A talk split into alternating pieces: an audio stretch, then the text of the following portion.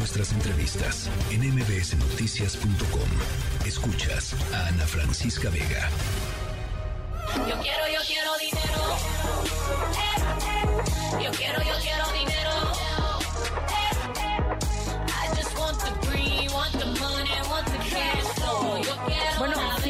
rumbo al fin de curso, las graduaciones, la prevacación, los cursos de verano, en fin, la cosa se pone pues difícil en estos momentos. Daniel Urias de Cultura Financiera, te saludo como siempre con mucho gusto, Daniel. ¿Qué tal? Buenas tardes. Muchísimas gracias por la invitación. Cuéntanos, ¿cuáles son algunas de las recomendaciones que nos tienes? Pues mira, lo primero que tenemos que revisar es precisamente cuáles son los compromisos que vamos a tener a esta mitad del año y entre ellos se incluyen, como bien ya mencionabas, bueno, desde graduaciones, algunos periodos vacacionales para algunas personas y ya sea tanto que yo vaya a salir de vacaciones como el hecho de que quizá mande a mis hijos, mis hijas a algún curso de verano. Y también algo bien, bien importante que necesitamos prever es que, pues una vez que termina toda esta etapa de descanso o, decíamos, o de cambio de, de, de curso, de grupo, viene el regreso a clases, con todo lo que eso implica desde el costo de útiles escolares, uniformes, etcétera. Entonces, necesitamos tener una planeación muy estratégica para que no nos vayan a ganar las prisas, que no nos vayamos a tener que endeudar para resolver alguna situación en específico. Pasa muy seguido con la parte de regreso a clases, que se nos alargó la fiesta de las vacaciones y hasta faltando un par de semanas nos acordamos que hay que regresar y entonces ahí es donde empiezan los tropiezos. Mi sugerencia es que en este momento, junio, todavía estamos empezando este mes, nos dediquemos a hacer una planeación. Como ya lo decíamos, revisar cuáles son los compromisos que a cada persona o a cada familia le va a tocar enfrentar, en qué meses, cuáles son los costos, hay que establecer un presupuesto y hay que, si no lo hemos hecho hasta el momento, abrir un pequeño fondo de ahorro, un apartado, si está muy apretada la situación porque el tiempo ya es poco Sí. para esto que estamos diciendo, Sí, sí, sí. entonces pues también habrá que revisar nuestros gastos, ver dónde podemos hacer recortes.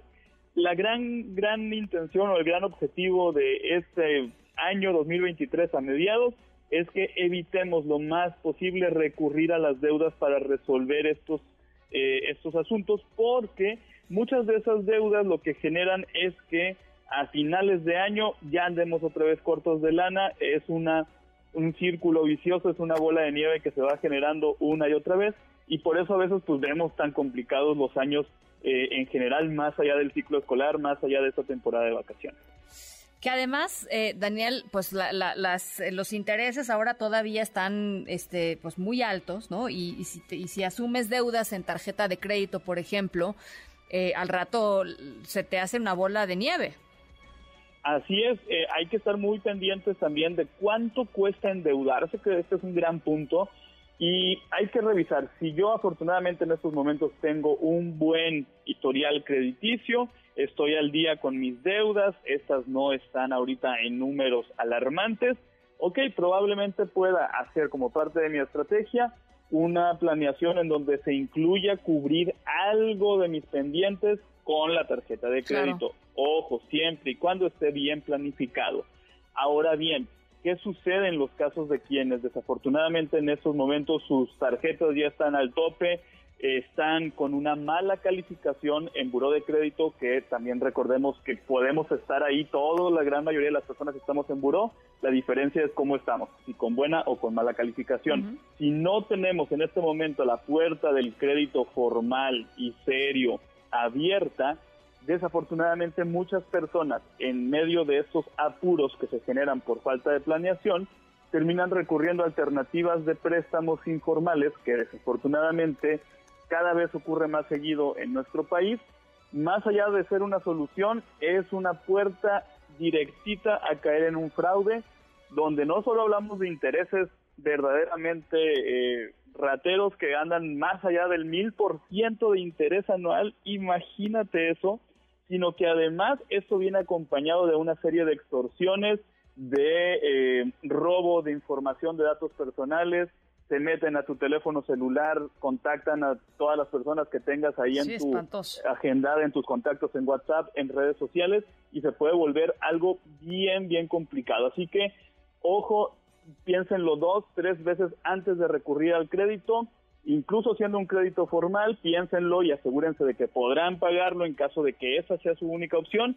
Y si desafortunadamente el crédito formal en estos momentos se les está negando porque tienen ya un mal historial, cuídense muchísimo y por favor no recurran a estos préstamos que son rapiditos y facilitos No, no, no, supuestamente, porque lo rápido, lo fácil en esta situación llega a salir muy, muy caro. Oye, y otra de las cosas que creo que vale la pena recordar, este, porque sí, lo dices muy bien, como la mitad del año es muy importante para cómo vamos a pasarla al final del año. Entonces, pensar también en el tema de los meses sin intereses. Ahorita estuvo el hot sale, no sé si todavía siga, pues, pero en estos días pasados estuvo el hot sale y luego la gente pues le da por decir, bueno, pues es que son meses sin intereses y meses sin intereses y meses sin... y al rato ahí te cuento la cantidad de meses sin intereses que la gente tiene que pagar mes con mes, ¿no?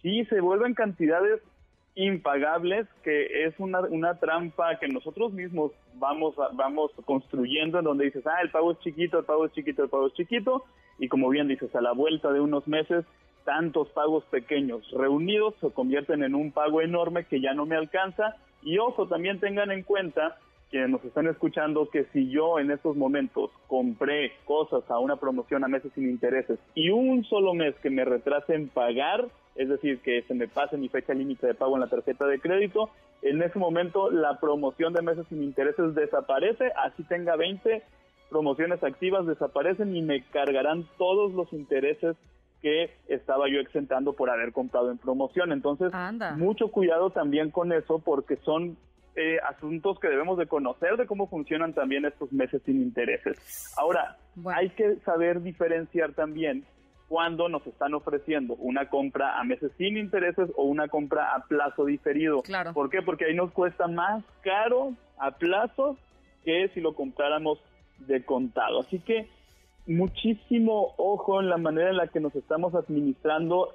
Mitad de año además es un gran momento más bien para que nos sentemos a evaluar cómo van nuestras metas y propósitos que nos hicimos a inicios de año y a partir de ahí digamos, ok, qué cosas tengo que replantearme, cuáles tengo que ajustar, pero que su objetivo sea llegar con estabilidad al final de este año.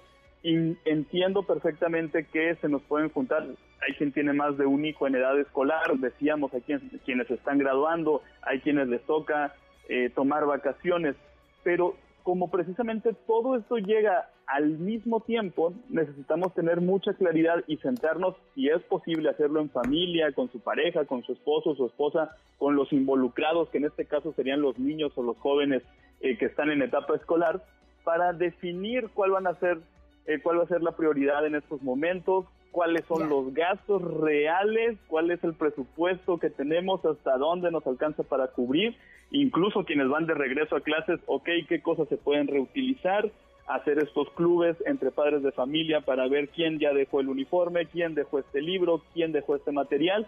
Todas esas estrategias unidas me van a permitir transitar esta mitad de año con estabilidad y yo insistiré en que el gran objetivo también es que podamos evitar llegar cargando con pendientes financieros importantes al final de año, porque a veces, tristemente también, y muchos lo sabemos, llegamos a diciembre con el aguinaldo súper comprometido, ya lo debemos todos, somos un intermediario Sí, nada sí, más sí, entre el pago y mis acreedores, y pareciera que nos estamos viendo lejos, pero todo tiene que ver con la planeación. Mientras más nos anticipemos, muchos mejores resultados y mayor estabilidad vamos a tener. Daniel Urias, síganlo en Cultura Financiera, casi con doble O, Cultura Financiera. Te mando un abrazo, Daniel, como siempre, muchísimas gracias.